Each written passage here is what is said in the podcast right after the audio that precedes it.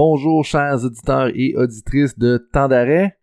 Merci d'avoir été avec moi pour les 54 premiers épisodes de Temps d'arrêt. Comme certains d'entre vous l'ont probablement entendu à travers certaines des conversations qu'on a partagées, euh, j'ai accueilli une deuxième fille dans ma famille dans les derniers mois.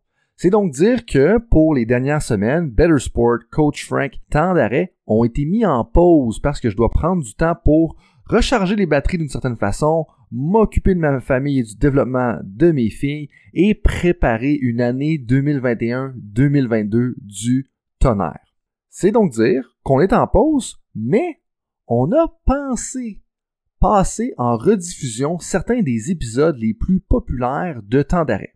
Comme les codes d'écoute le démontrent, certains d'entre vous ont découvert le podcast dans les derniers mois et d'autres parmi vous je pense que ça pourrait être une bonne occasion de replonger dans certaines des conversations qui ont eu un grand impact sur les entraîneurs avec lesquels euh, je travaille.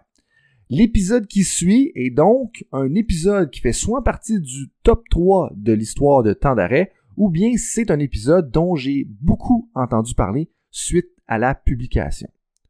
Je vous souhaite bonne écoute pour cette rediffusion de temps d'arrêt. Merci d'être avec moi dans cette aventure et on se revoit pour la saison 3 en septembre 2021. Comme les connaissances évoluent rapidement, la durée de vie de l'expertise est redevenue très, très courte. Bienvenue à Temps d'arrêt avec Coach Frank, le podcast idéal pour rester à l'affût des connaissances de pointe et des avancées scientifiques dans le monde du coaching professionnel. Voici votre animateur, Coach Frank. Bonjour coaches, bonjour messieurs, bonjour mesdames. Aujourd'hui, je me sens très privilégié de pouvoir annoncer mon invité, qui est un ami, un mentor, un collègue, un modèle, Dr Pierre Trudel, qui est un docteur en coaching à l'Université euh, d'Ottawa. Et puis, euh, vous allez voir, la conversation est très intéressante.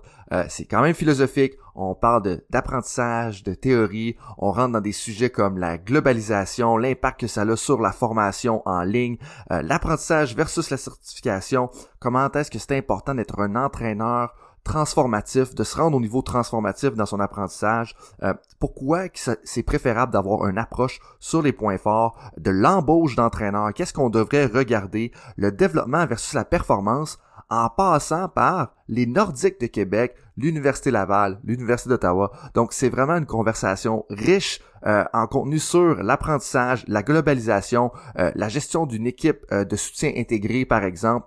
Et puis pour ceux qui le connaissent moins, là, Pierre Trudel, son résumé euh, est assez impressionnant. Donc, Pierre Trudel est un professeur émérite à l'École des sciences de l'activité physique de l'Université d'Ottawa. Il a publié plus de 100 articles et a été consultant pour de nombreuses organisations sportives. Euh, il a développé des programmes pour la formation des entraîneurs. Il agit en ce moment en tant que coach personnel d'apprentissage pour des entraîneurs de haut niveau, euh, des entraîneurs de volleyball professionnels et d'équipe nationale, par exemple.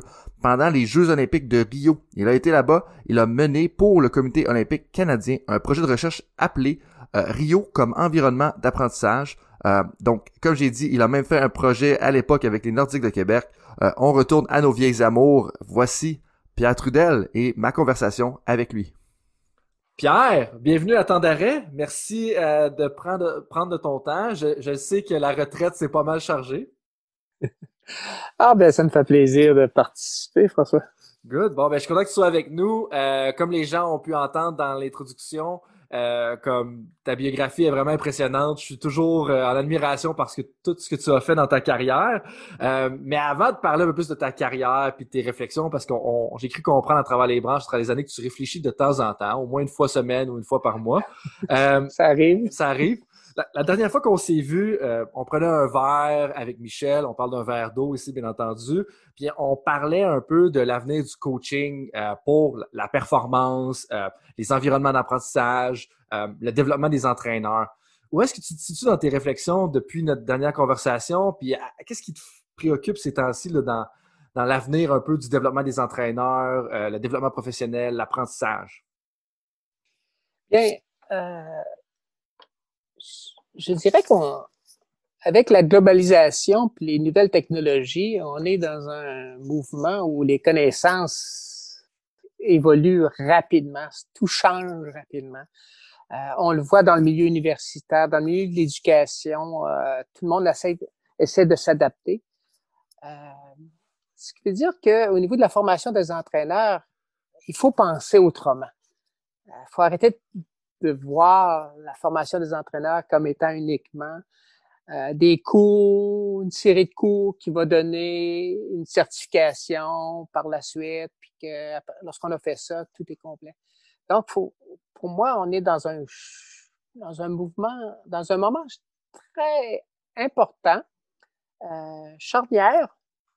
Puis en même temps, on vit un peu le, le COVID-19 qui permet bien sûr de s'adapter, mais en même temps, il y a un risque de reculer plusieurs années en arrière. Qu'est-ce que tu veux dire par un risque de reculer plusieurs années en arrière? C'est que pour s'adapter, on a, on, est, on a décidé que tout se faisait euh, en ligne ou presque. Donc, le développement des connaissances devient un peu comme un produit qu'on est capable de mettre en, boîte et qu'on va vendre par la suite. Un peu comme sur Amazon, on vend, des produits, mais là, on, vend des formations, on vend des cours, on vend des sites. Mais donc, on retourne un peu en arrière où la seule manière d'apprendre, c'est que quelqu'un qui va nous donner des connaissances et que par la suite, on va essayer peut-être de transférer dans notre milieu d'apprentissage. Donc, pour les entraîneurs, on suit, suit des cours et par la suite, on espère qu'ils vont pouvoir transférer ça dans la pratique. Alors qu'on s'en allait vers une combinaison où on avait bien sûr les cours, mais aussi l'apprentissage en milieu. OK? en anglais, on dirait le workplace learning. OK? On s'en allait vers là, mais là, la COVID a comme arrêté ça, puis on retourne en arrière j'espère qu'on va être capable d'ajuster les deux euh, rapidement. C'est vraiment intéressant ce que tu dis parce que, dans le fond, si je comprends bien, tu fais un lien avec l'interaction en milieu de travail. Il y a un apprentissage qui se fait dans nos organisations, quand on est avec notre équipe, euh, dans le quotidien comme professionnel. Puis là, ce que tu sembles dire, c'est que c'est un peu le défi de justement, avec le COVID, avec la pandémie, on reste à distance. Il y a beaucoup de gens qui vont travailler 50% du temps, 75% du temps, 100% du temps à domicile. Euh, comment est-ce qu'on peut continuer de bénéficier de cette richesse-là de notre milieu professionnel? C'est un peu ça que tu veux dire. Exactement ça. Exactement ça. Et, euh, parce que les formations en ligne ont des avantages. On est capable de regrouper plusieurs personnes de différents endroits à un coût minime à comparer à si on devait toutes les rassembler euh, dans une salle, ainsi de suite. Donc, il y a des avantages et ces avantages-là, il faut, faut, les garder. Mais en même temps, euh, ça peut devenir un, un, moyen très lucratif. Puis il y a des compagnies qui vont se faire un plaisir euh, de vendre des formations uniquement en ligne. Et j'espère qu'on va pouvoir dire, ben oui, c'est important, mais il faut aller au-delà de ça. Qu'est-ce que tu veux dire justement par ça? Parce que je pense que les cours magistraux, les formations, puis on, pourrait nommer des noms spécifiques, puis c'est pas, c'est pas le but de la conversation. Mais c'est quoi un peu qu'il faut justement rajouter à ça pour s'assurer que ça soit complet? Parce que tu sembles dire, si je comprends bien ce que tu, ce que tu me dis, que euh, c'était un peu incomplet, là, dans le sens que si on fait juste des formations magistrales, juste des cours, ou est-ce qu'on se fait donner des connaissances, c'est incomplet. Mais qu'est-ce que ça prend si on veut compléter ça, justement? L'apprentissage euh, demande un élément essentiel, c'est le désir d'apprendre. Donc, dans le cas des entraîneurs sportifs, c'est l'entraîneur qui décide s'il veut apprendre ou pas. On peut lui imposer une formation, mais c'est à lui de décider s'il va apprendre ou pas. Donc, euh, j'ai rencontré, j'ai discuté avec plusieurs entraîneurs qui me disaient que pendant la COVID-19, ils ont euh, avaient beaucoup de temps. Donc, en fait, là, ils ont accumulé tous les crédits qu'ils avaient besoin pour les deux prochaines années, les trois prochaines années pour garder la certification. Et là, je me pose une question. Ce qui veut dire, est-ce que pour les deux prochaines années, ils vont pouvoir arrêter d'apprendre parce qu'ils ont accumulé l'ensemble de leur crédit? Et c'est là qui est un peu, je dis au-delà de ça, c'est que cette, on a une certaine tendance, si on ne fait pas attention, à dire, bien, j'accumule des cannes de conserve de connaissances. OK? Puis maintenant, j'ai les Puis si quelqu'un veut savoir si j'ai les ben, j'ai tout simplement à leur montrer mon, diplôme, puis j'ai les Fait arrêtez de me chaler avec ça. Alors que l'entraîneur, à la base, la majorité ont un désir d'apprendre, D'améliorer ce qu'ils veulent, ce qu'ils font actuellement. Mais pour pouvoir s'améliorer, il faut un facteur déclenchant. Il faut que l'entraîneur sente que ce qu'il fait actuellement n'est pas suffisant pour atteindre ses objectifs. Mais c'est quoi ce facteur déclenchant-là? Et actuellement, on a comme un, le désir de certifier semble plus fort que le désir d'apprendre. Et c'est là qu'on peut avoir, qu'on peut, euh, pour moi, je vois un certain danger là-dedans. Parce que la certification devient plus important que juste essayer d'apprendre pour améliorer sa pratique. Puis là, comme moi, ça, c'est tellement intéressant parce que ça fait un lien avec les conversations que j'ai eues les derniers jours avec quelques entraîneurs, un à cricket, un à, à trop quel sport, tu sais. Puis où est-ce qu'on parlait que comment est-ce que notre, conception de l'apprentissage est tellement teintée fortement par le système d'éducation? Puis là, nous, on est au Québec, c'est sûr qu'on est teinté dans le système d'éducation, mais on a l'impression que apprendre, c'est des cours, c'est d'aller à l'école, c'est de suivre un curriculum on n'est pas en train de dire que ça contribue pas à l'apprentissage. Mais on s'est entendu qu'il y a d'autres choses. Il y a plein d'affaires que j'ai vécues dans ma vie qui sont complètement pas reliées à l'école, qui m'ont amené des super gros apprentissages. Puis l'affaire, c'est que ce que je semble comprendre aussi de ton message, c'est que dans la pandémie, euh, les gens sont dirigés vers des cours parce que c'est le premier réflexe mais il y a autre chose. Puis il faut un peu être, un peu plus complet dans la façon de voir, puis il faut sortir du paradigme de l'école. Puis on a tendance à, voir ça justement comme des cours ou même dire Ah, faut que tu lises des livres pour apprendre. Mais il y a d'autres façons que juste lire des livres aussi pour apprendre. Il y a quelqu'un, les entraîneurs que moi je connais, ils lisent pas de livres. Puis il va pas me dire que ces gens-là sont pas en mode apprentissage. Tu sais, je sais pas si tu vas un peu ce que je veux dire. Euh, pour ça que moi, actuellement, en combinant l'approche de plusieurs auteurs, j'aime aborder le développement des entraîneurs en, trois temps. Euh, premièrement, lorsque le déclencheur, le facteur déclencheur est, faible, je dirais, euh, je prépare une séance d'entraînement, puis euh, j'aimerais avoir un exercice supplémentaire. Donc là, soit que je vais sur le web ou je appelle un ami, puis oh oui, je viens d'ajouter un, exercice nouveau à, mon plan d'entraînement. Ça, c'est, ce qu'on a souvent l'entraîneur va dire, ben moi, comment que j'ai appris à coacher? J'ai appris euh, en coachant. J'ai appris par essai-erreur. Donc, c'est un apprentissage qui est non planifié, mais qui est important.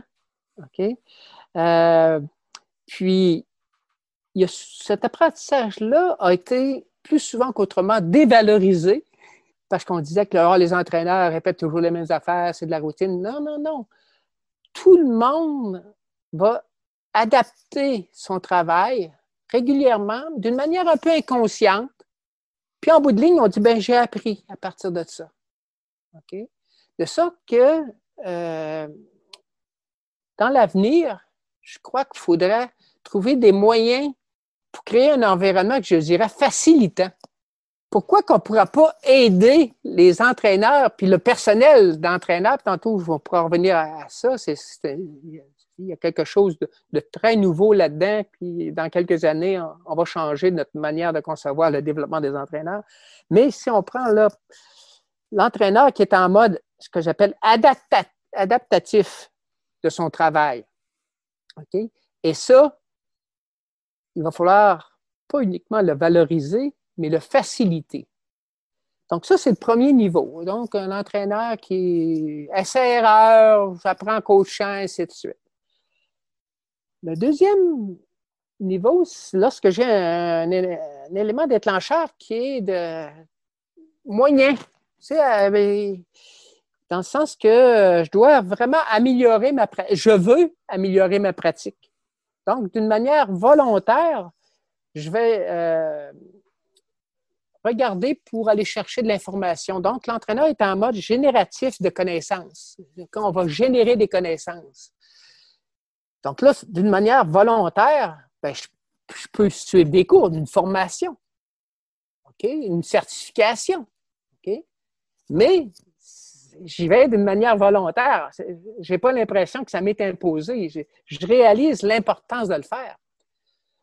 Euh, je peux aller aussi chercher des connaissances, comme tu disais tantôt, à l'extérieur des courses. Donc, c'est ce que je vais appeler non assisté. Donc, ce n'est pas quelqu'un d'autre qui me dit qu'est-ce qui est important, mais je vais, compte tenu de mes problématiques, je vais aller, je peux contacter un mentor, je peux contacter un spécialiste, je peux aller sur le web, je vais chercher de l'information.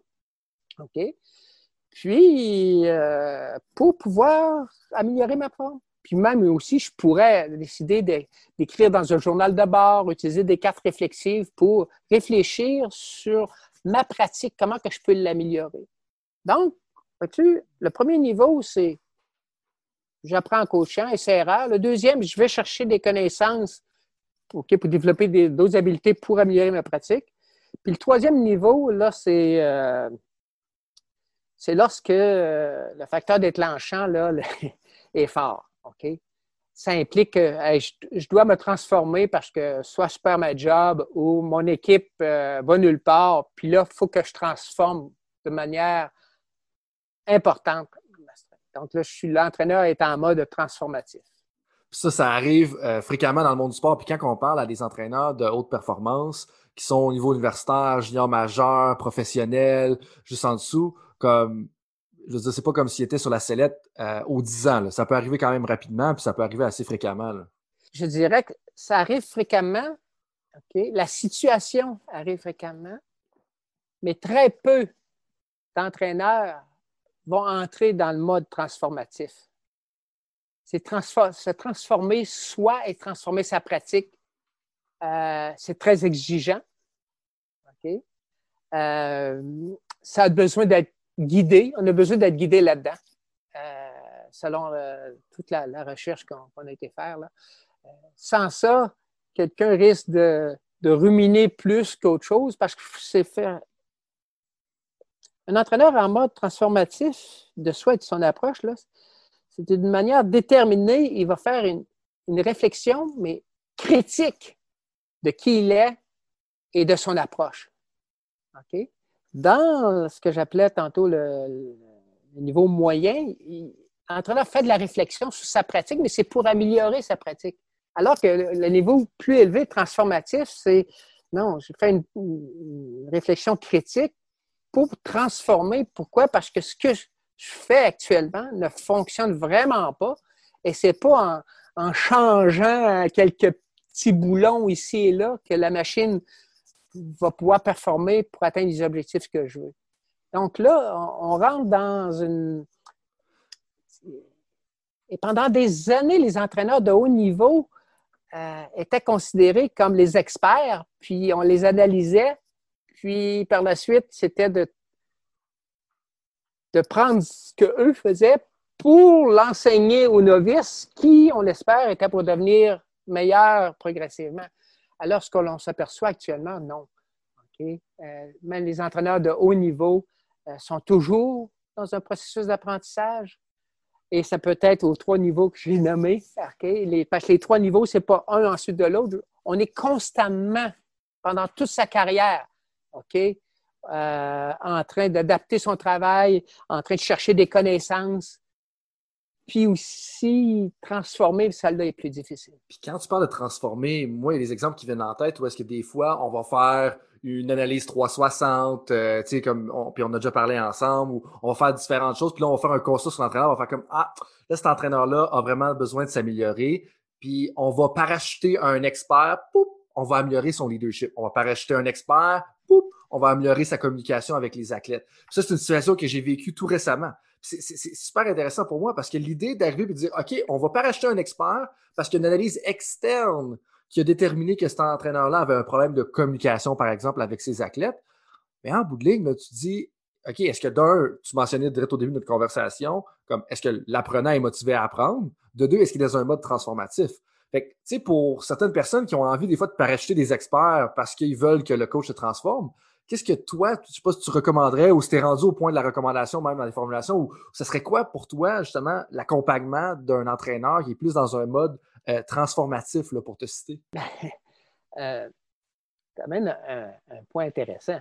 C'est que le regard de l'extérieur, qui dit tel entraîneur, OK, compte tenu des tests que nous avons passés, lorsqu'on compare ses connaissances avec un entraîneur idéal, il y a un fossé.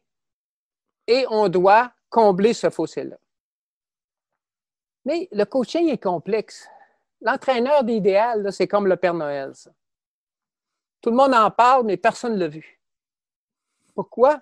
Parce que c'est une combinaison, un ajout de toutes les qualités de différentes personnes OK? Puis on développe des standards pour l'atteindre. Mais ce n'est pas comme ça que ça fonctionne. OK? Chaque contexte de coaching est particulier à ses différences. Donc, avoir des 360, OK, ça peut être intéressant, mais de quelle manière qui est utilisé?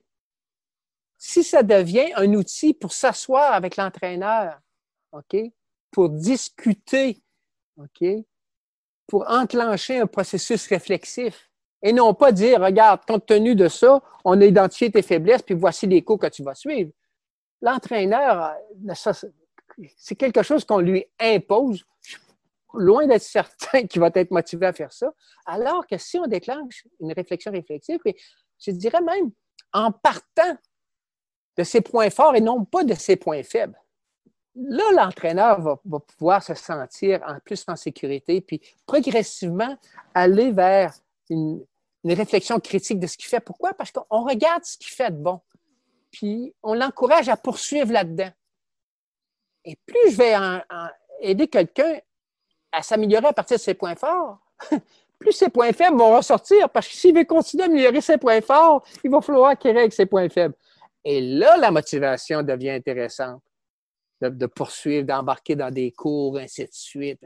Pourquoi? Parce que je vois vraiment pourquoi que je devrais améliorer tel aspect ou tel autre aspect. Ça part de l'apprenant. Puis des fois, je trouve ça un petit peu dommage qu'on on soit dans une position externe puis on fasse comme OK, toi, non, toi, il faut que tu règles cet écart-là, faut que tu règles ce fossé-là, comme tu l'as dit. Tu sais, ça devient un petit peu tannant. Puis je veux dire, on s'entend, les entraîneurs, pour se rendre à un haut niveau, comme ils, en ont appris des choses. Là. Ils ont clairement travaillé fort, puis ils sont clairement en mode apprentissage. C'est peut-être pas juste dans le modèle qui est, qui est donné. Puis moi, une chose que je dis souvent, c'est comme ils sont. Comment je te dirais ça? Tu peux avoir du succès de façon authentique, puis c'est pas vrai de dire que tous les entraîneurs qui ont du succès, ils ont toutes la même personnalité, puis ils ont tous le même type de profil de connaissance, faisant un lien un peu avec ton commentaire. C'est là que moi, je te dis tout le temps, rester authentique, puis évoluer à travers vous, puis en même temps, le lien que tu fais dire avec les forces, ben, c'est un peu ça. C'est qu'on part de ta personnalité. Puis il y a même, super intéressant, ça fait un lien avec une autre conversation qu'on va avoir à l'intérieur de temps d'arrêt, où est-ce qu'il y a des entraîneurs, des, préparateurs physiques qui vont dire, ben, les athlètes, l'important, on veut consolider leurs forces, puis après ça, on va faire le tour. Donc, il y a un peu un lien avec l'approche qu'on prend avec nos athlètes si on se penche aussi vers euh, le développement des entraîneurs. Mais là, tu me parlais de, de l'expertise aussi là-dedans. Ou est-ce que on, des fois on regarde justement les entraîneurs de, qui ont du succès ou de haut niveau, puis là c'est un petit peu une utopie de penser qu'on peut juste le répliquer ça. Parce que je pense que puis Wade, toi, puis, moi, ben, c'est quelque chose qu'on a challengé, c'est de dire que l'expertise c'est un petit peu euh, outdated, c'est un petit peu arriéré dans la conception du développement des entraîneurs. Euh, comme où est-ce que tu en es un peu dans ta réflexion là-dessus? C'est que euh, si on part du principe que les connaissances maintenant évolue à une vitesse folle. Je prends exemple l'entraînement physique des athlètes. Ce que, l'on disait aux athlètes, aux, aux entraîneurs, de quelle manière qu'on entraînait les athlètes il y a cinq ans versus aujourd'hui, c'est même plus la même affaire. Donc, comme les connaissances évoluent rapidement, la durée de vie de l'expertise est redevenue très, très courte. Donc, certains auteurs disent l'expertise, c'est plus ce que l'on connaît, c'est notre, c'est notre réseau de connaissances. Comment je suis capable d'aller chercher rapidement l'information dont j'ai besoin? Et, ça, ça devient très, très, ça devient essentiel. Puis, comme les entraîneurs, leur, euh, on peut, on peut pas. Actuellement, une expression qui est, qui est très importante, c'est en anglais evidence-based. À partir de d'évidence. Basé sur les preuves. Basé sur les preuves. OK? Dans le milieu médical, c'est très important, ça. Et c'est pour ça que les médecins travaillent à partir de, cette approche-là. Donc, s'ils ne croient pas, à l'homéopathie, c'est parce que certains produits homéopathiques, ça n'a pas été prouvé. Ça manque des études de cas, mais il n'y a pas eu de recherche scientifique là-dessus. Donc, en médecine, mais en coaching, comme le contexte est très différent, il y a certains principes de base qu'on peut utiliser, que j'aime, moi, dire, on peut utiliser des théories des cadres conceptuels pour guider euh, notre approche de coaching. Mais l'entraîneur ne pourra pas se baser sur des théories ou des, faits euh, prouvés sur tous les problèmes qu'il rencontre. C'est impossible. Schoen, il y a plusieurs années antérieures, il disait la, la technical rationalité, où euh, si on se base sur cet élément-là, que, les praticiens devraient toujours euh, agir en fonction de théorie, ben, c'est impossible. Mais je peux utiliser des théories pour guider mon apprentissage ou ce que je fais, ainsi de suite. Donc, ça va guider, j'ai des principes. Donc, c'est pour ça les, ce qu'on appelle les, best practices, OK? Il faut faire attention avec ça. Et pendant des années, on, dans le milieu, surtout dans le milieu sportif, tel pays réussit bien ou telle équipe réussit bien, on va, on va essayer de la copier, c'est une best practice, puis c'est de suite. Alors que quoi? Non, dans ton tu n'as pas le même contexte, il faut faire attention. On va chercher des principes, des bons principes qui ont là-dedans, qui, qui, ont, qui ont guidés, mais pas essayer de copier. On fait fausse route là-dedans. C'est là que ça, c'est tellement intéressant parce que la chose qu'on parle souvent, puis c'est un peu ça à laquelle tu fais allusion, c'est est-ce que tu passes ton temps à aller chercher des pratiques exemplaires de d'autres personnes qui ont un contexte différent? L'exemple classique que, que, certaines personnes peuvent donner, c'est Ah, ben les All Blacks font telle chose, une équipe de rugby de la Nouvelle-Zélande, ils font telle chose en termes de leadership, nous, on va reproduire la même chose. Mais en réalité, moi, ce que j'ai tendance à dire, puis c'est ce qui semble, semble suggérer, comme ce qu'on veut ressortir, c'est quoi le principe exemplaire? Puis après ça, comment est-ce que ce principe exemplaire se traduit dans ton contexte, dans ta situation de coaching, la situation que tu vis, la réalité que tu vis?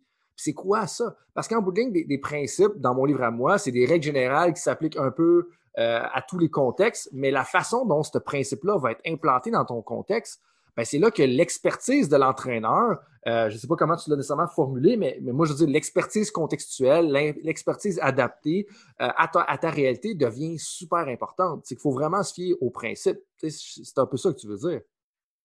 Exactement. Un principe de. Un entraîneur expert actuellement euh, doit être un praticien réflexif tout le temps. Donc, j'ai une équipe sportive, mon entraîneur va pas bien, je le congédie, et là, on regarde pour un autre entraîneur. Donc, on voit ça beaucoup, exemple, au niveau euh, des équipes nationales, ainsi de suite, et même? Donc, on est à la recherche d'un nouvel entraîneur. On va recruter un nouvel entraîneur. Sur quelle base? Donc, il y a certains auteurs qui ont analysé justement euh, est-ce que les équipes qui changeaient d'entraîneur, qui allaient chercher un entraîneur expert, avaient de meilleurs, succès dans les années qui suivaient? la réponse a été non.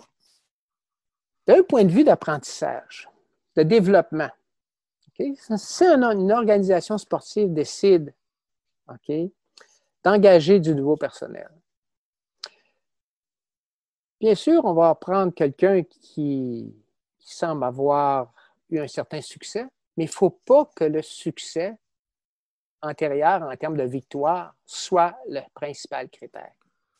Dans un monde où les connaissances circulent rapidement, où de plus en plus le coaching n'est plus uniquement l'affaire de l'entraîneur, mais coaching staff, toute une équipe d'entraîneurs. L'entraîneur qu'il faut engager, ce serait un entraîneur qui est prêt à recevoir l'information, à partager son information. Donc, ça ne donne rien d'avoir un entraîneur qui vient là, qui dit Moi, j'ai, je sais comment entraîner et mes secrets, je ne les partage pas parce que justement, c'est mon expertise et c'est pour ça que vous m'avez engagé, mais faites-moi confiance. Non. La personne est capable de recevoir de l'information, de partager, ce qui veut dire est capable de négocier son savoir et surtout est capable de co-créer du nouveau savoir. Ça, on a une personne qui va faire quoi? Qui va devenir performante avec son équipe, mais qui va aussi contribuer au développement de toute l'organisation, que ce soit les nouveaux entraîneurs, les assistants entraîneurs, euh, les spécialistes autour de lui, ainsi de suite. Pourquoi? Parce qu'il va être capable d'aller jusqu'à la co-création de savoir. Puis là-dedans, c'est que le développement professionnel des entraîneurs et de l'organisation et de l'équipe d'entraîneurs, tout le monde, c'est un petit peu, tu veux dire, je sais que c'est nécessairement un terme avec le, ben, c'est un terme avec lequel tu es confortable, mais c'est pas l'expression parfaite. Mais c'est que si tout le monde s'améliore, tout le monde apprend, mais ultimement, la performance de l'organisation, qui se traduit par l'équipe, qui se traduit par les athlètes, va s'améliorer. Fait qu'en bout de ligne, la, performance d'organisation est reliée directement à la capacité d'apprentissage. Puis ce que tu me dis, c'est qu'en choisissant un entraîneur qui a cette habileté-là à partager des connaissances, à la digérer, à les guider, à contribuer au développement des individus, ça va ultimement être plus propice à avoir une performance. Exactement. Dans, le milieu des affaires, la, littérature euh, à jour euh, indique qu'il ne faut pas euh, opposer le développement de l'organisation et la performance. C'est fait fausse route. On peut pas les deux. Les deux sont ensemble. OK? Puis, dans le milieu des affaires, c'est une compagnie, elle est là pour faire, pour progresser, pour performer. C'est la même affaire pour une équipe sportive. Les équipes doivent performer. Ce qui peut nuire à l'apprentissage, je dirais, c'est un désir maladif de victoire qui est différent de performer. C'est un désir, OK, qui tout ce qui compte, c'est la victoire, puis la victoire à chaque fois, puis ainsi de suite. Ça, ça va nuire au développement. Pourquoi? Parce qu'il y, a du stress tout le temps, il n'y a pas de stratégie de développement, euh, on est toujours au jour le jour, euh, essayer de, s'adapter, donc mais c'est maladif, c'est pas ça. Mais performer, développer et performer dans le milieu sportif, surtout de haute performance, ben, ça va ensemble, c'est sûr.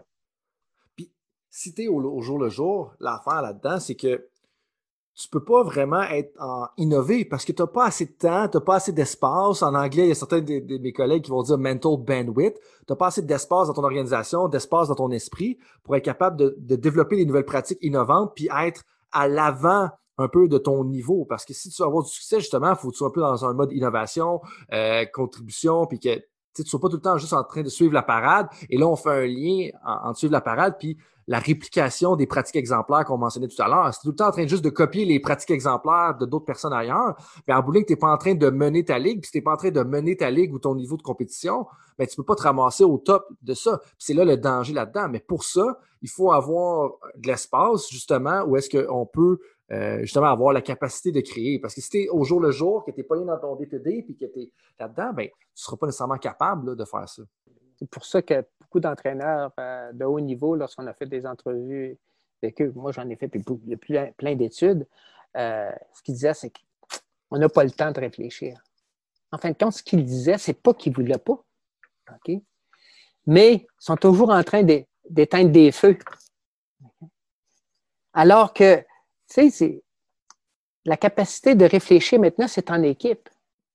Moi, moi maintenant, je, ris un peu lorsqu'on on veut euh, former les entraîneurs, OK, d'une manière tellement individuelle.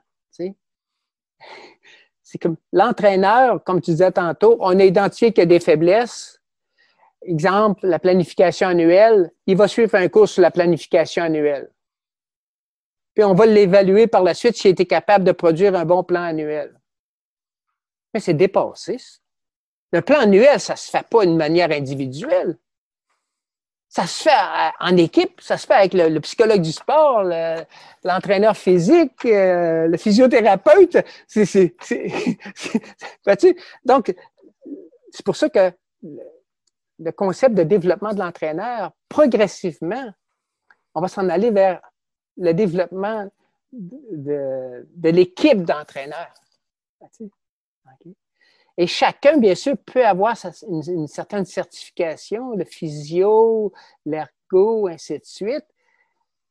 Mais on est dans une période où la science du coaching, qu'on appelle, pendant des années, c'était la différence. Il y avait la science du coaching d'un côté, puis la pratique de l'autre côté, puis le nombre de conférences auxquelles j'ai assisté, puis il y avait une, une présentation qui s'appelle Bridging the Gap between the two. Ah, presque à chaque conférence, il y avait ça. OK?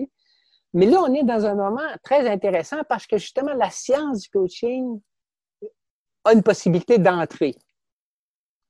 Pourquoi? Bien, il y a de plus en plus de spécialistes, je disais, le psychologue du sport, nutritionniste, tout ça, qui sont avec l'entraîneur. C'est une, l'entraîneur a maintenant accès à une science okay, qui n'avait pas accès antérieurement. Bravo, on applaudit. Mais il faut faire attention. Il y a un piège qui est en train de se dessiner. Il y a un piège qui s'en vient. On va rentrer dans ce piège-là dans quelques secondes, mais là, ça fait quelques fois que tu fais allusion au fait que tu as travaillé avec des entraîneurs de haut niveau. Tu me parlais de Sean en Sean, je pense c'est 1984-1987. Euh, pour les gens qui te connaissent un petit peu moins, là, euh, ça fait pas juste deux ans que tu travailles dans le monde du coaching, ça fait plusieurs années, tu es, originaire du coin de Québec. Euh, j'ai cru comprendre à travers les années que tu as aussi travaillé un petit peu, tu as utilisé des, des caméras, tu as travaillé avec les pratiques des Nordiques de Québec. Euh, est-ce que tu peux m'expliquer un peu à quoi ça ressemblait un peu cet environnement-là? Puis tu vas voir, il y, a, un lien par la suite avec la conversation parce que je pense que des fois, c'est important de regarder ce qui se passe dans le passé. Euh, puis pour les gens de la région de Québec, on, les salue aussi en, même temps. Mais comme tu as travaillé un peu dans cet univers-là avec les caméras, puis après ça, on va transitionner vers où est-ce qu'on s'en va, puis le, piège qui s'en vient. Mm-hmm. Euh, pendant que je faisais mes études graduées à l'Université Laval, c'était un milieu très riche parce que j'étais capable de mettre en application dans le contexte, surtout du hockey sur glace à ce moment-là, euh, ce que je voyais dans mes cours. Donc, euh, j'ai coaché une équipe Piwi 3A, euh, j'ai été responsable de l'école de hockey, j'ai parti ma firme de consultant où je faisais de la supervision d'entraîneurs, Atom, Piwi Bantam Midget, ainsi de suite. Puis j'ai travaillé aussi pour les de Québec, et là, je faisais quoi? J'étais responsable de, prendre des statistiques lors des matchs, puis aussi de faire de l'analyse vidéo pour les entraîneurs. Donc, ça, c'est des années, je dirais, euh, aux alentours euh, des années 80 jusqu'à 85 à peu près, dans ce temps-là. Mais ce qui devient très intéressant, c'est qu'on a fait un chemin énorme parce qu'avec les Nordiques, euh, il n'y a pas de psychologue du sport. on prenait des statistiques, mais on commençait là-dedans. L'analyse vidéo, on avait des vidéos de un demi-pouce, mais on changeait la cassette pour faire les, montages, les powerplays, ainsi suite. Ça n'avait rien à voir avec ce qu'il y a maintenant. Il y avait l'entraîneur et les assistants-entraîneurs qui formaient une équipe. Bien sûr, il y avait le physio et le docteur. Ça, on avait besoin de ça. Euh, l'entraînement physique, ça commençait, on faisait un test d'évaluation des joueurs début d'année. C'était des redressements assis, puis des push-ups, puis des, euh, sauts sans élan, puis pour déterminer la condition physique des joueurs. Euh, donc, et par la suite, ben, j'ai été fait de ma formation de coach développeur de l'Association canadienne des entraîneurs. J'ai eu beaucoup Et là, le lien que je veux faire avec ça, d'un, c'est super intéressant, puis ça, faut se on se rend compte avec tout ça que mon Dieu que ça l'a évolué, puis il faut quand même apprécier le chemin qu'on a fait dans tout ça. Puis moi, ce qui m'intéresse, c'est comme tu as été un peu dans l'univers, d'un, le hockey amateur, de deux, le hockey professionnel, hein, c'est des Nordiques de Québec. Euh, comment est-ce que, puis là, tu as été impliqué, tu as été justement aux Jeux olympiques de Rio, euh, accompagné des entraîneurs et tout ça avec l'équipe de volleyball, euh, à moins que je ne m'abuse. comment est-ce que l'apprentissage a changé dans les milieux de haute performance depuis tout ce temps-là. Pour quelqu'un comme moi là, qui, sort, euh, je te dirai pas ma date de fête parce que ça va vieillir un petit peu, mais, mais le point est que comment est-ce que l'apprentissage a changé justement dans ce laps-là, dans un milieu de haute performance? Parce que c'est ce que tu sembles faire allusion à, là, désolé pour la, formulation de ma phrase, mais sans faire allusion au fait que ça l'a quand même modifié, puis pas juste au niveau de la science du sport, l'accès aux intervenants de l'équipe de soutien intégré, comme les physiothérapeutes, les médecins, puis tout ça, tu, sembles dire qu'il y avait vraiment un, gros, un gros écart entre les deux générations. Mais comment est-ce que l'apprentissage a, évolué depuis justement cette époque-là? Euh, si on recule euh, peut-être 30-40 ans en arrière, euh, les entraîneurs de haute performance étaient identifiés comme des dieux et ils avaient la, les connaissances infuses, je dirais. La science infuse. C'était. Euh, il y avait un savoir qu'on appelait tacite, donc il avait appris sur le tas. Euh, très peu avait de formation universitaire. OK? Euh, donc, mais des connaissances tacites, c'est des connaissances que tu peux difficilement expliquer. C'est pour ça que c'est tacite, c'est pas explicite. Donc, c'était un peu. Euh, ben, si tu veux savoir ce que je sais, ben, suis-moi pendant un an, puis tu vas le voir. OK? C'était comme ça. Puis, comme j'ai dit tantôt, on, est, dans le milieu universitaire, même dans le milieu universitaire, on les voyait comme étant l'objectif ultime à atteindre. Donc, il y a plein de recherches euh, experts novices, puis on regardait ce que les experts faisaient, puis comment ils se différenciaient des autres, ainsi de suite. Progressivement, on s'est aperçu, parce qu'entre autres, les connaissances maintenant scientifiques ont pris de plus en plus d'importance, puis les connaissances changent rapidement, puis les entraîneurs qui ne se gardent pas à jour sont dépassés. Donc, même les entraîneurs experts, on, sont, on dit, ben, eux aussi, il faut qu'ils se développent. Eux aussi, il faut qu'ils apprennent. Eux aussi, maintenant, il faut qu'ils apprennent à travailler avec les autres. Mais apprendre, c'est valorisant, mais c'est en même temps dangereux. Parce que quand on décide d'apprendre, on décide d'exposer ce qu'on ne sait pas. Et exposer ce qu'on ne sait pas dans le milieu de la haute performance, ce n'est pas quelque chose qui est facile à faire. Euh, comment qu'un entraîneur de haute performance peut dire à son directeur de fédération qui, a, euh, aurait besoin d'aide sur tel aspect, tel aspect, ou qui ne connaît pas telle chose, et ainsi de suite? C'est pas facile. Donc, c'est pour ça que actuellement, le, ce qu'on appelle euh, les, coachs personnels du milieu des affaires, toi, puis moi, puis d'autres personnes, on essaie de dire, ben peut-être qu'on aurait, on pourrait utiliser la même approche, la modifier, puis pour travailler avec les entraîneurs de haute performance, de manière à pouvoir créer un milieu sécuritaire où ils peuvent continuer leur apprentissage, puis pas avoir peur justement de, discuter avec quelqu'un de comment on peut s'améliorer. Parce qu'il faut continuer à apprendre. Ça, je pense que c'est très clair depuis tout ce que tu viens de dire depuis le début qu'on, se parle aujourd'hui. Euh, mais en même temps, il faut le faire sans. C'est compréhensible que les entraîneurs veulent le faire dans un contexte où ils sentent que d'exposer un peu leur manque à combler, leurs faiblesses, leurs écarts, euh, ça ne va pas les amener à, perdre leur job. C'est ça le défi. Parce qu'il faut toujours être en mode apprentissage pour garder sa job. Parce que si on priorise trop le court terme, puis on essaie de gagner tout le temps à court terme sur les acquis qu'on a du passé, bien éventuellement, le moyen terme et le long terme vont nous rattraper. Fait c'est important justement de pouvoir investir là-dedans. Et là, le, lien que je veux faire, donc on est parti des Nordiques, on arrive un peu plus à ce qui se passe aujourd'hui. Puis là, tu sembles, ça fait deux fois que, que j'ai pris une note justement, que tu fais allusion un peu à dans quelques années, l'environnement d'apprentissage va changer. Tu as mentionné aussi qu'il y avait un piège qui allait ressortir. euh, qu'est-ce que tu veux dire par ça? Bien. Comme le coaching devient de plus en plus complexe, comme je disais, puis il y a de plus en plus de spécialistes autour, donc on s'en va comment tout ce monde-là va pouvoir travailler ensemble. De sorte que là, j'ai des spécialistes autour de l'entraîneur. Le piège est le suivant la majorité des spécialistes sont des consultants. Ce qui veut dire qu'ils travaillent pour gagner leur vie avec différentes équipes, différents athlètes. Et là, on vient dans une compétition de temps. Comment que je vais pouvoir avoir assez de temps de mon consultant pour qu'il puisse vraiment comprendre mon milieu et, et participer à la création de connaissances dans mon milieu. Donc, avec plein de spécialistes qui sont des consultants, le piège est le suivant. C'est qu'on va avoir des consultants qui vont travailler en solo. Le psychologue travaille avec la, de son côté, nutritionniste, physiothérapeute, ainsi de suite.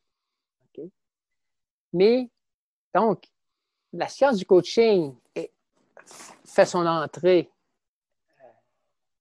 dans le coaching, ce qui est vrai à faire, mais c'est fait en solo. Au lieu d'être, au lieu de combiner les forces de tout ce monde-là ensemble, pour vraiment créer des connaissances. Parce que moi, j'ai discuté avec un entraîneur, à un moment donné, je faisais de la consultation, puis je lui pose la question. Euh, on travaillait au niveau des, différents spécialistes autour de lui, puis comment ça allait, puis euh, au niveau de la nutrition. Ah, nutrition, on a, la fédération a engagé quelqu'un, puis euh, quand on a besoin, on envoie nos athlètes. Ah ouais? Oui, c'est un professeur d'université, puis même souvent, c'est ces étudiants gradués qui vont venir euh, travailler avec nous autres. Là, ma question, c'est un peu, tu es en train de me dire que tu veux être parmi les meilleurs au monde, au niveau nutritionniste, nutrition, tu deviens un consultant qui, vous êtes un numéro parmi d'autres, à la fin du mois, elle vous envoie sa facture, mais en aucun temps, elle, va collaborer à créer des connaissances pour votre équipe. Donc, elle, cette personne-là ne sait pas si dans la fin de semaine ou le mois prochain, vous allez avoir deux compétitions à l'extérieur, quelle devrait être comment, la nutrition, comment il faudrait adapter la nutrition. Tout ça, elle ne connaît pas, elle n'est pas impliquée. Elle ne fait pas partie de votre communauté proche. Donc, on a des spécialistes, c'est mieux qu'avant. OK? Mais si on veut vraiment bien performer, il va falloir trouver des moyens pour que tout le monde travaille ensemble. Et ça, c'est pas de la collaboration, c'est de la coopération. Puis, ben, je pense que le terme, la collaboration, coopération, co-création, je pense que ça devient vraiment un enjeu important. Puis c'est là que le défi que, puis, tu sais, moi, je le vis justement dans ma consultation où est-ce que c'est un défi quand tu as justement plusieurs équipes. Puis, les relations, souvent, qui vont mieux, c'est quand tu es en, euh, les relations ou les équipes avec lesquelles ça va le mieux, c'est souvent quand tu es en communication constante, puis tu sens que tu fais partie de la saison, puis que tu fais partie de toutes les opérations, puis que c'est pas juste des petits silos. Tu sais? Puis je pense qu'en silo solitaire, euh, l'analogie des silos devient vraiment essentielle. Si on passe aux silos sur une ferme, ça devient vraiment intéressant de penser à ça. Et là, ça devient aussi une question, à mon avis, d'intégrer ça. Ou est-ce que est-ce qu'on est mieux de trouver euh, c'est sûr qu'il y a tout le temps des contraintes budgétaires. Puis, tu sais, je veux dire, des fois, les contraintes budgétaires, on a des équipes nationales qui vont nous dire Ah, on a une contrainte budgétaire. Tu sais, honnêtement, les contraintes budgétaires, là, comme c'est toujours une contrainte jusqu'à là que tu te rendes même au niveau de la Formule 1 ou même dans les, la NFL. Il y a toujours des contraintes budgétaires. C'est la question maintenant de se poser, c'est à quel point pour nous, c'est important d'avoir une intégration de tout ça. Puis de créer des formats où est-ce que ces intervenants-là peuvent être intégrés. Et là, je vais te faire un lien, par exemple, puis c'est vrai qu'il y a un autre épisode de, la podcast ou même juste une conférence à laquelle j'ai assisté récemment où est-ce que tu avais une madame de Deloitte euh, qui parlait, qui s'appelle Jennifer Fisher ou quelque chose comme ça. Et elle, son titre officiel, c'est la Chief Wellbeing Officer, donc la dirigeante du bien-être. Mais ce qui était aussi intéressant, c'est que dans sa présentation, cette madame-là nous parlait que chez Deloitte, il y a un Chief Learning Officer, donc un dirigeant de l'apprentissage. Puis moi, ce que ça veut me dire, en lien avec la, ce que tu dis, du moins moi, je pense qu'il y a un lien, je ne sais pas si toi tu juste qu'il y en a un, c'est qu'il y a vraiment une intégration de l'apprentissage. Il y a vraiment une intégration de la santé des athlètes, la santé du personnel. Puis ça, ça me fait un lien que dans l'environnement des sports de haute performance, pourquoi est-ce que justement on n'avance pas euh, dans une meilleure intégration des domaines qui sont un peu plus marginaux, justement comme l'apprentissage, comme parce que l'apprentissage va devenir un, avantage compétitif important dans les prochaines années. Mais là, l'idée, c'est quand on a des contraintes budgétaires, euh, comment est-ce qu'on fait pour intégrer ça? L'apprentissage, l'équipe de soutien intégré qui est complètement dédiée à nous. Puis ça, c'est un défi. C'est un défi. Et là, là où on s'en va, tantôt je parlais qu'on va changer de développement de l'entraîneur vers le développement d'équipe. Bien, en fin de compte, de plus en plus, les, les organisations apprenantes, là, OK, euh, dans le milieu des affaires, il y a beaucoup de littérature là-dessus. Dans le milieu sportif, pas beaucoup, parce qu'on on a toujours pensé formation de l'individu, former l'entraîneur ou l'entraîneur as a leader. Mais au niveau organisationnel, comment qu'une organisation pourrait, d'une manière délibérée, et c'est là que devient l'intéressant. Les organisations, c'est c'est fini le temps où le RH d'une organisation, d'un club sportif, ainsi de suite, là, euh, tout ce qu'il faisait, c'était de céduler des cours.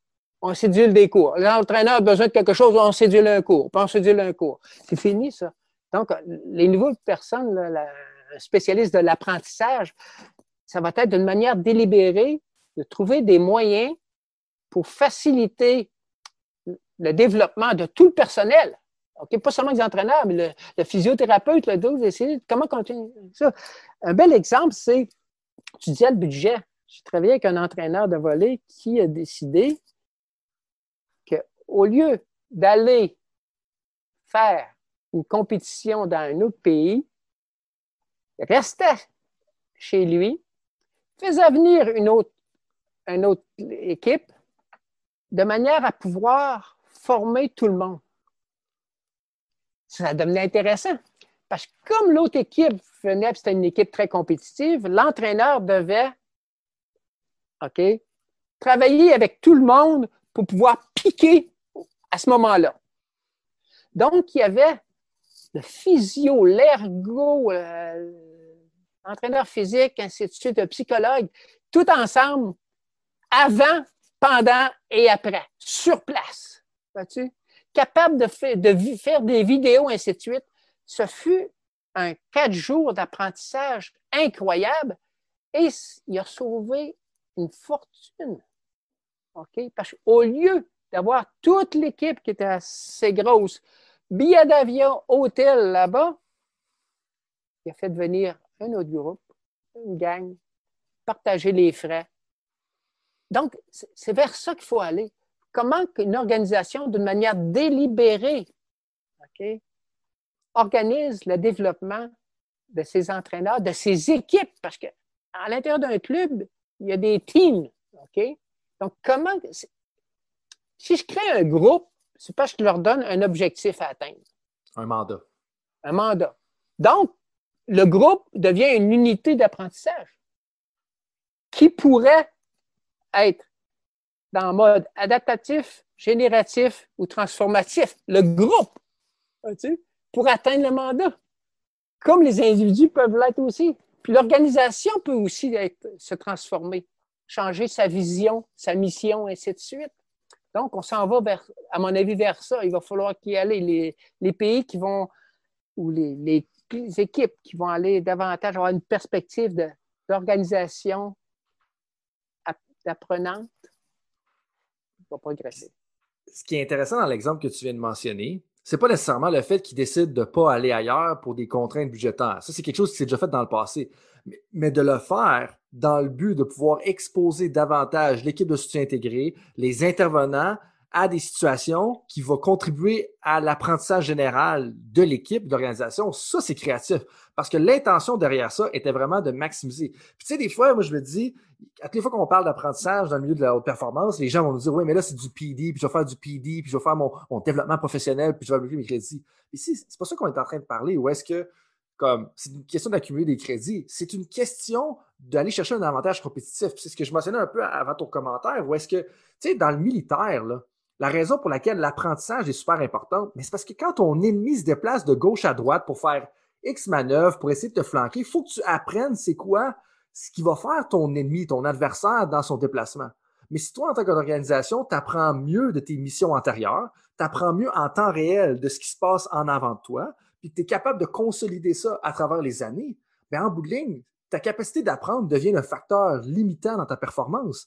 Puis si on, on prend l'analogie militaire, apprendre des missions une envers l'autre, bien, ça s'applique autant au niveau de la gestion stratégique, mais autant au niveau de la gestion des batailles, si on pense au match, si on pense à une série 4 de 7 comme on voit en ce moment dans la bulle de la, NHL.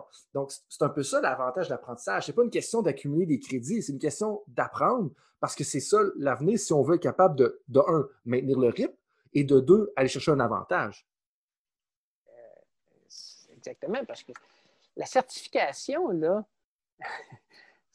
puis par la suite, tu as les, journées de développement professionnel pour garder ta certification. Mais la certification, c'est quoi? Ça, ça veut tout simplement dire que dans un passé proche ou lointain, dans certains cas très lointain, quelqu'un a assisté à des cours, puis a peut-être été évalué par la suite, puis là, on lui a donné une certification. C'est un moment très... Dans toute la carrière d'un entraîneur, c'est une très courte période, ça. Alors que. Des fois, on se limite à ça, c'est on voit seulement que ça, alors que non. Qu'est-ce qui s'est passé? Comment qu'on peut encourager, faciliter, nourrir toutes les autres années en termes d'apprentissage?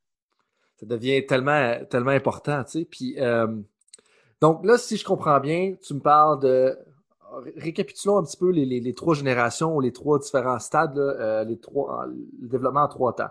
Donc, de un, tu as transformatif, qui est le plus haut niveau, que ça devient très difficile, il faut vraiment guider l'entraîneur là-dedans que c'est ça, c'est quand on vit une dissonance majeure, comme il y a vraiment un gros clash. Là. Ouais. ça, quand c'est plus moyen, on a peut-être une série de défaites ou que ça ne met pas en péril notre emploi, ça peut être un déclencheur que tu disais moyen tout à l'heure. Ça, c'est plus facilitatif, si j'ai bien dit ça. Ou on parle de génératif, là. Génératif. Parce qu'on va générer des connaissances. Puis le premier niveau, ça, c'était plus, on va chercher des exercices. Puis ça, comment tu l'appelais? On se trouve à adaptatif. On, s'adapte exactement. C'est euh, adaptatif. Good. Vraiment intéressant, Pierre. Ça fait déjà presque un heure qu'on se parle. Donc, on, euh, comme d'habitude, je veux dire, la, conversation est, très facile, puis euh, on, pourrait réenchérir pendant des heures. essayant d'être respectueux de ton temps, ou du moins de prétendre d'être respectueux de ton temps. Est-ce qu'il y a quelque chose, avant que je rentre dans les questions éclairs, est-ce qu'il y a quelque chose que on n'a pas nécessairement pris le temps de couvrir, euh, que tu aimerais justement partager avec les coachs ou les professionnels qu'on écoute. Parce que, euh, comme je t'ai mentionné dans les courriels avant la rencontre, 50% des gens sont des entraîneurs universitaires, juniors majeurs, quelques-uns dans des, même dans des équipes professionnelles. 50% euh, c'est aussi des, ce que moi j'appelle des top performers, des, vice-présidents de compagnie, des gens qui mènent une vie euh, professionnelle et personnelle quand même assez euh, élevée. Euh, donc, est-ce qu'il y a quelque chose que tu aimerais qu'on couvre, là, justement, ou de, lequel tu aimerais parler avant qu'on rentre dans les questions éclairs? Je dirais que c'est être ouvert à l'apprentissage, en fin de compte. Parce que actuellement, autant que je travaille avec des entraîneurs de, différents niveaux. Euh, je coach des professeurs d'université dans leur cheminement de carrière.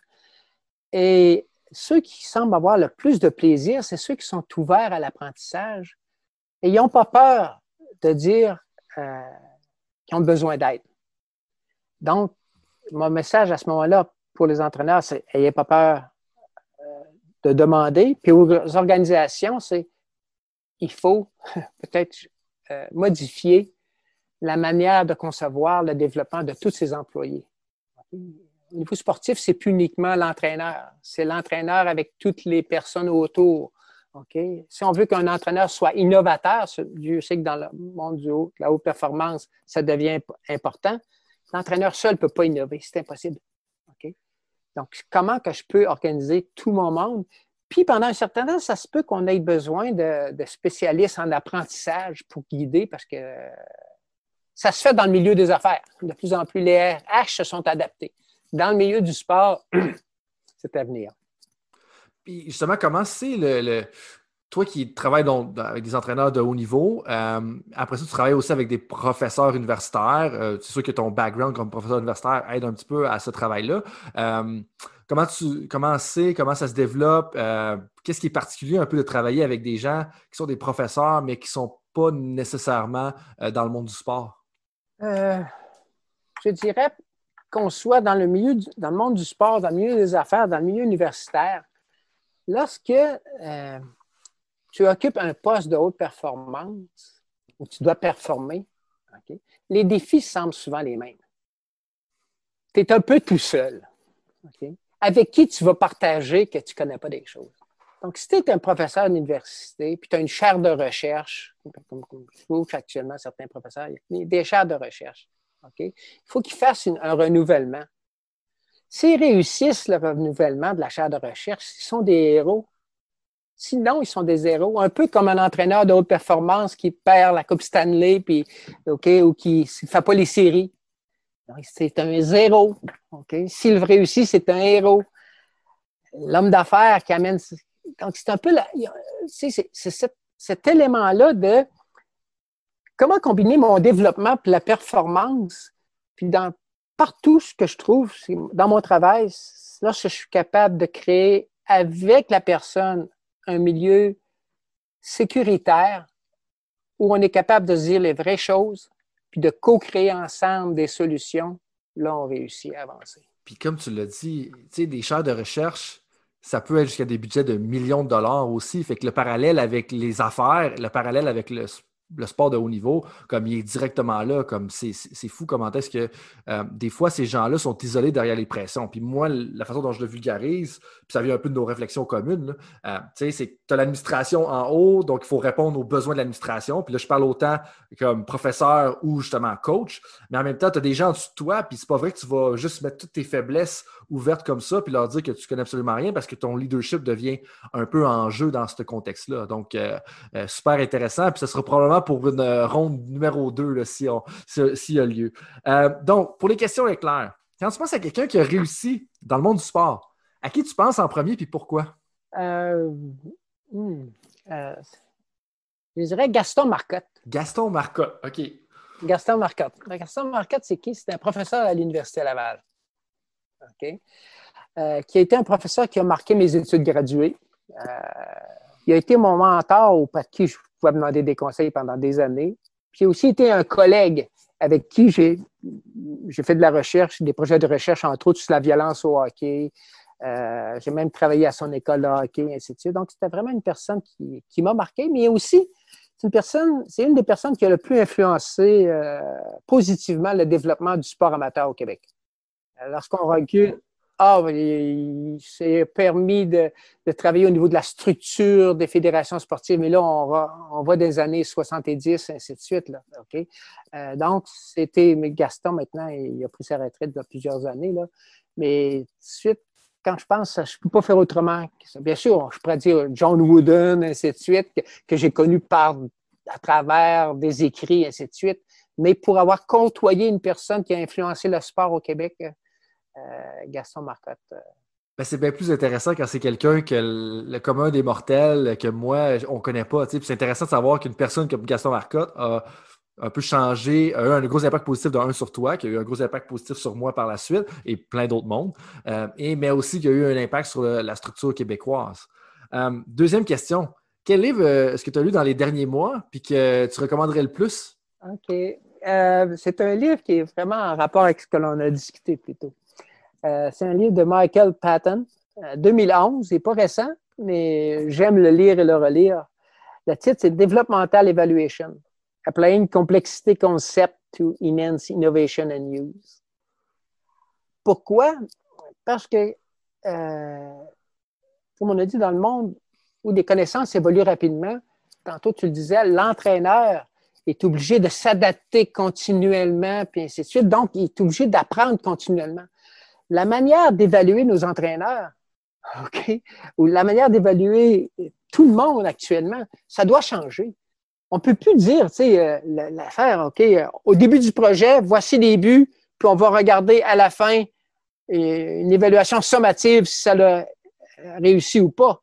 Mais non, on est en changement continuel. Donc, l'évaluation, c'est un feedback. Donc, continuellement, je dois avoir du feedback pour pouvoir bien m'ajuster. Donc, l'évaluation, c'est ce qu'on a. Developmental evaluation, c'est une évaluation du développement du processus et non pas du produit. Le processus est. Le coaching est toujours en évolution. Donc, il faut que je change ma manière d'évaluer les, les, entraîneurs, le monde de milieu de l'éducation, le milieu des affaires. Donc, Developmental Evaluation de Michael Patton, puis mettre l'accent sur que utiliser nos évaluations dans le but de contribuer au processus plutôt que de juger si ça va bien ou si ça va pas bien. Euh, quelle est ta citation préférée? On ne peut pas rattraper le temps perdu, mais on peut arrêter de perdre son temps. OK, développe. Bien, on ne peut pas euh, rattraper le temps perdu. Donc, si je perds mon temps, c'est du temps que, je ne pourrais pas récupérer. Et ça ne veut pas dire ça qu'il faut toujours travailler ça pourrait être, exemple, si j'ai euh, des sorties avec des amis, ben, est-ce que, est que ça me rapporte quelque chose? Est-ce que j'ai du plaisir à le faire ou est-ce que je, me paye ça? OK?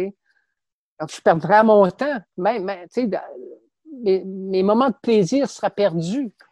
Euh, est-ce que je passe trop de temps sur Internet à fouiller plein d'affaires que je ne me sers pas, puis ainsi de suite? Euh, les journées ont 24 heures. ça fait un lien avec le fear of missing out en ce moment. Puis je trouve que ça fait un gros lien. Puis là, on, pourrait ouvrir la boîte de Pandore. Mais tu sais, euh, dans l'ère d'aujourd'hui, c'est qu'on pourrait toujours consommer plus de connaissances aussi. Donc, à un moment donné, il y a un certain, euh, il y a une perte où est-ce qu'on pourrait se perdre sur Internet puis consommer des connaissances, consommer des connaissances, puis consommer, tu sais, un, peu ce que tu disais tout à l'heure, mais en bout de ligne, ça va être quoi l'impact, puis c'est quoi le plus-value pour ta propre personne, tu sais?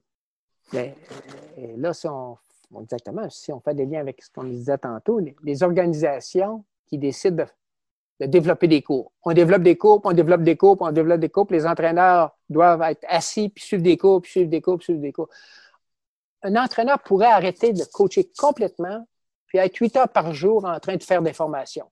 Pourquoi les connaissances évoluent tellement vite? On est toujours en train de se renouveler et ainsi de suite. Mais est-ce que cette information-là, il y en a besoin dans son contexte? OK? Alors que si on tourne ça en envers, puis on prend les problèmes que l'entraîneur amène sur la table, qu'il rencontre maintenant, puis on trouve des solutions, OK? C'est certain qu'on va avoir. Mais, la solution pourrait être aller faire une formation. OK? Ça pourrait. Ça pourrait être ça. OK? Mais l'objectif de la formation est complètement différent. Vraiment intéressant. Si tu pouvais retourner en arrière, tu as parlé, là, quoi, tu avais 20 ans, ça c'était en 1995, puis ça en 2000. Euh, si tu pouvais retourner en arrière quand tu avais 20 ans, euh, ce serait quoi le conseil que tu te donnerais? Euh, de ne pas me laisser intimider par les grandes gueules puis les personnalités difficiles. Intéressant. Parce que ça, l'a fait créer des embûches au cours de ton parcours? Euh, oui, oui. j'ai été affecté par, par des personnes qui imposantes, alors que j'aurais pas dû me laisser affecter par ça.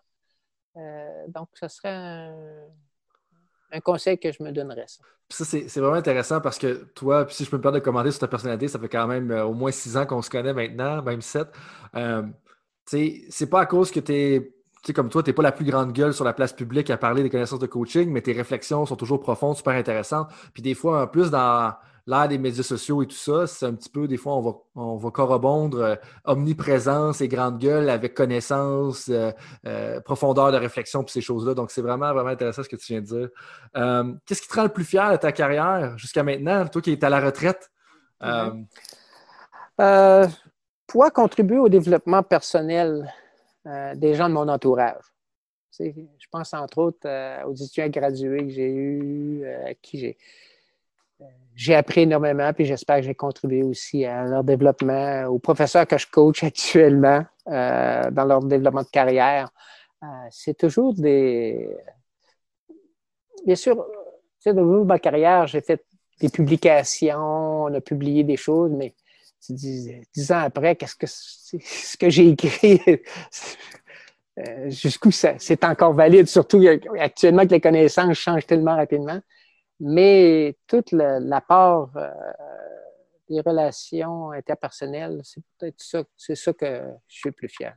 Mhm. vraiment intéressant. Puis quand on pense, juste au premier, quand on part, on part de Wade Gilbert, on passe à, on se range jusqu'à Carl Paquette, puis il y en a plusieurs autres entre eux Puis ça, c'est juste les, noms un peu plus connus qu'on entend dans le domaine du sport, mais il y a tellement d'étudiants qui ont, qui ont passé cette qui ont eu un impact aussi sur le monde du sport eux-mêmes.